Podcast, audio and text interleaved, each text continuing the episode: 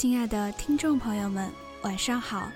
又来到我们的细读红楼时间。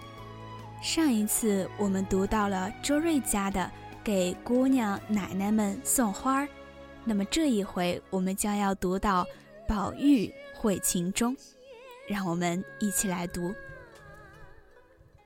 次日，凤姐梳洗了，先回王夫人婢，方来辞贾母。宝玉听了也要跟了逛去，凤姐只得答应，立等着换了衣服。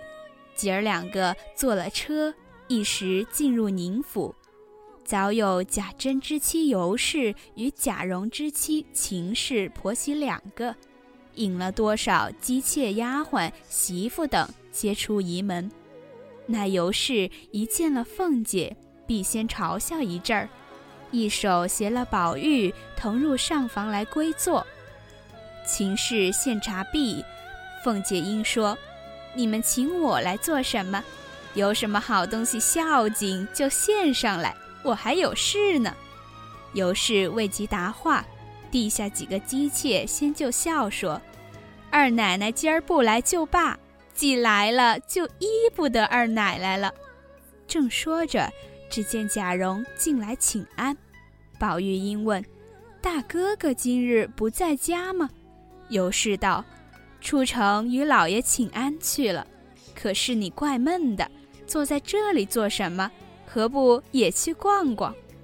秦氏笑道：“今儿巧，上回宝叔叔要见见我那兄弟，他今儿也在这里，想在书房里呢。宝叔何不去瞧一瞧？”宝玉听了，即便下炕要走，尤氏、凤姐都忙说：“好生着，忙什么？”一面便吩咐人好生小心跟着，别委屈他，倒比不得跟了老太太过来就罢了。凤姐姐说道：“既这么着，何不请进这秦小爷来，我也瞧一瞧？难道我见不得他不成？”尤氏笑道：“爸爸，可以不必见他，比不得咱们家的孩子胡打海摔的惯了。”人家的孩子都是斯斯文文的惯了，乍见了你这破落户，还叫人笑话死呢。凤姐笑道：“普天下的人，我不笑话就罢了，竟叫这小孩子笑话不成？”贾蓉笑道：“不是这话，他生的腼腆，没见过大阵仗，婶子见了没得生气。”凤姐道：“他是哪吒，我也要见一见。”别放你娘的屁！再不带去，看给你一顿好嘴巴子。贾蓉笑嘻嘻地说：“我不敢强扭着，就带他来。”说着，果然出去带进一个小后生来，叫宝玉略瘦些，青眉秀目，粉面朱唇，身材俊俏，举止风流，似在宝玉之上，只怯怯羞羞，有女儿之态。腼腆含糊，慢向凤姐作揖问好。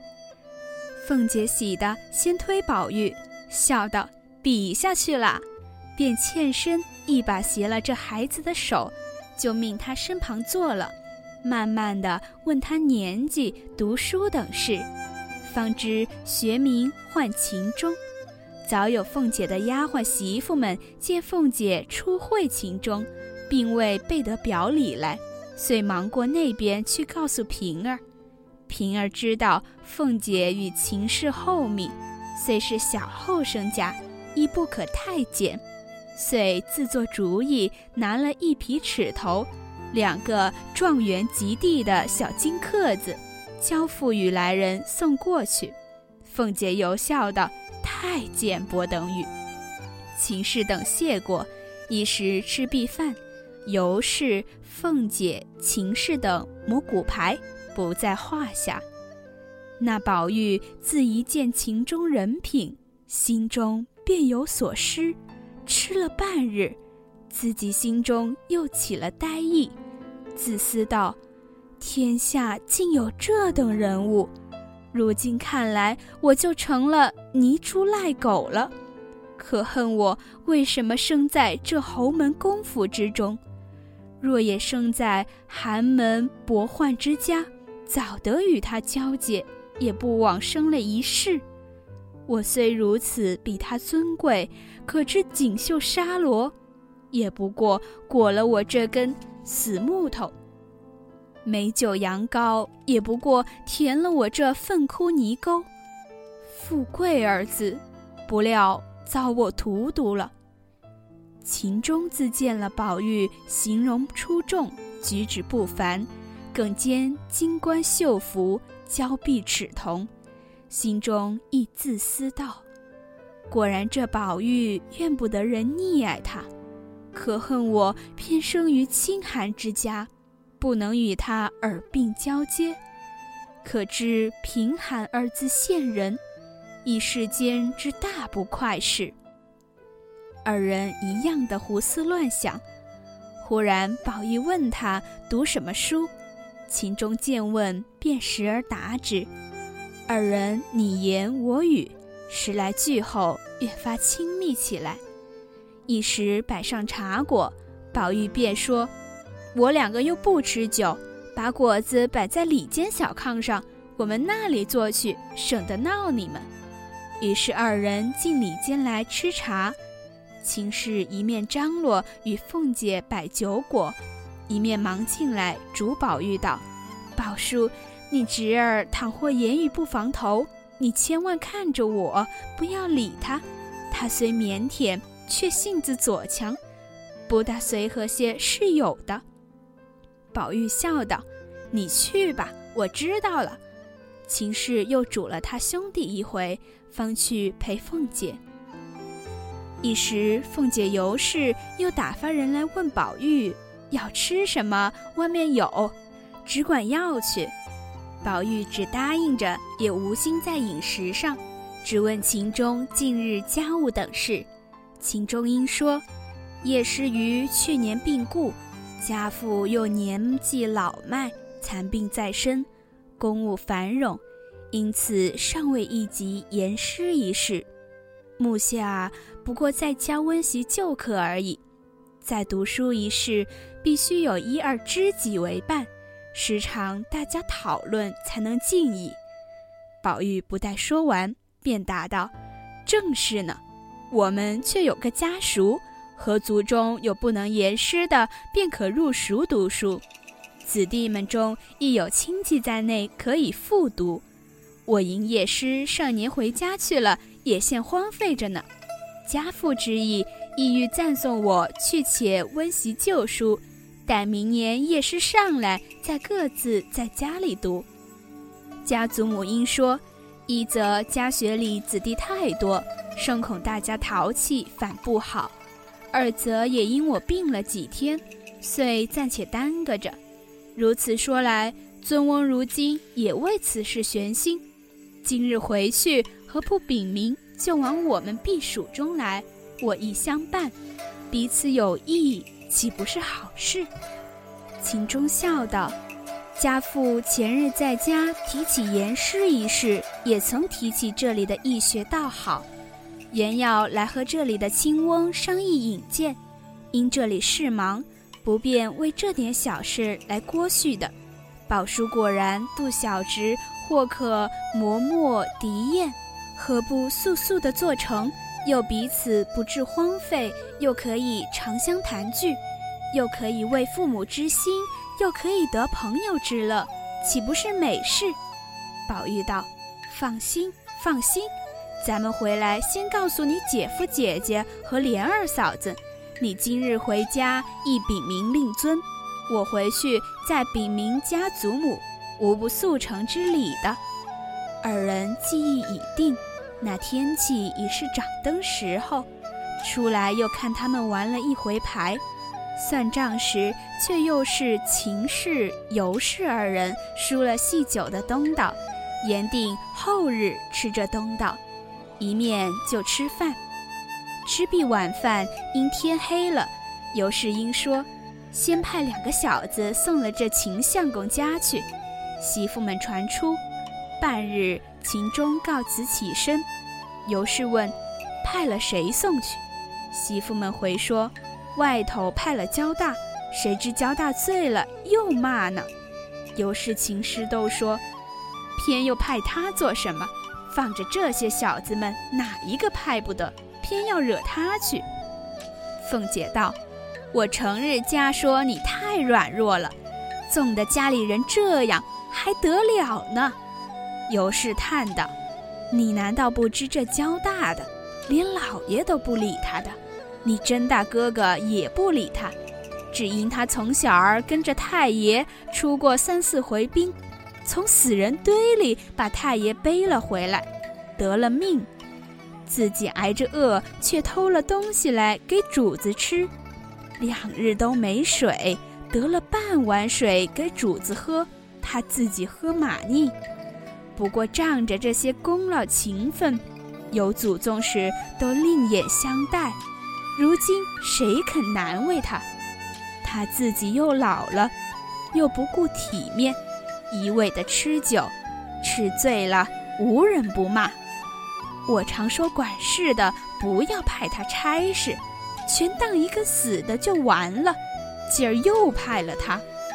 凤姐道：“我何尝不知这交大，倒是你们没主意。有这样的，何不打发他远远的庄子上去就完了？”说着，因问：“我们的车子可齐备了？”地下众人都应道：“伺候齐了。”凤姐起身告辞，和宝玉携手同行。尤氏等送至大厅，只见灯烛辉煌，众小厮都在单膝下侍立。那焦大又是贾珍不在家，即在家已不好怎样，更可以肆意洒落洒落。应趁着酒兴，先骂大总管赖二，说他不公道，欺软怕硬。有了好差事就派别人，像这样黑更半夜送人的事就派我，没良心的王八羔子，瞎充管家！你也不想想，焦大太爷翘翘脚，比你头还高呢。二十年头里的焦大太爷眼里有谁？别说你们这一起子杂种王八羔子们！正骂的兴头上，贾蓉送凤姐的车出来。众人喝他不听，贾蓉忍不得，便骂了他两句，使人捆起来。等明日酒醒了，问他还寻不寻死了。那焦大哪里把贾蓉放在眼里，反大叫起来，赶着贾蓉叫：“蓉哥儿，你别在焦大跟前使主子性儿。别说你这样的，就是你爹、你爷爷也不敢和焦大挺腰子呢。”不是焦大一个人，你们就做官享受荣华富贵。你祖宗九死一生，挣下这个家业，到如今不报我的恩，反和我冲起主子来了。不和我说别的还可，若再说别的，咱们白刀子进去，红刀子出来。凤姐在车上说与贾蓉道：“以后还不早打发了这个没王法的东西。”留在这里岂不是祸害？倘若亲友知道了，岂不笑话咱们这样的人家，连个王法规矩都没有？贾蓉答应是。众小厮见他太撒野了，只得上去几个，揪翻捆倒，拖往马圈里去。焦大越发连贾珍都说出来，乱嚷乱叫道：“我要往祠堂里哭太爷去。”哪里成望到如今生下这些畜生来，每日家偷狗戏鸡，爬灰的爬灰，养小叔子的养小叔子，我什么不知道？咱们胳膊折了往袖子里藏。众小厮听他说出没天日的话来，唬得魂飞魄散，也不顾别的了，便把他捆起来，用土和马粪满满的填了他一嘴。凤姐和贾蓉等也遥遥的闻的，但都装作没听见。宝玉在车上见这般醉闹，倒也有趣，因问凤姐道：“姐姐，你听他说爬灰的爬灰，什么是爬灰？”凤姐听了，连忙立眉嗔目，断喝道：“少胡说！那是醉汉嘴里混庆。你是什么样的人？不说不听见，还倒细问。”等我回去回了太太，仔细捶你不捶你。”唬得宝玉连忙央告道：“好姐姐，我再不敢了。”凤姐道：“这才是呢，等回去咱们回了老太太，打发你同你秦家侄儿学里念书去要紧。”说着，自回往荣府而来，正是不因俊俏为朋友，正为风流始读书。那么第七回就讲到这里了，祝你晚安。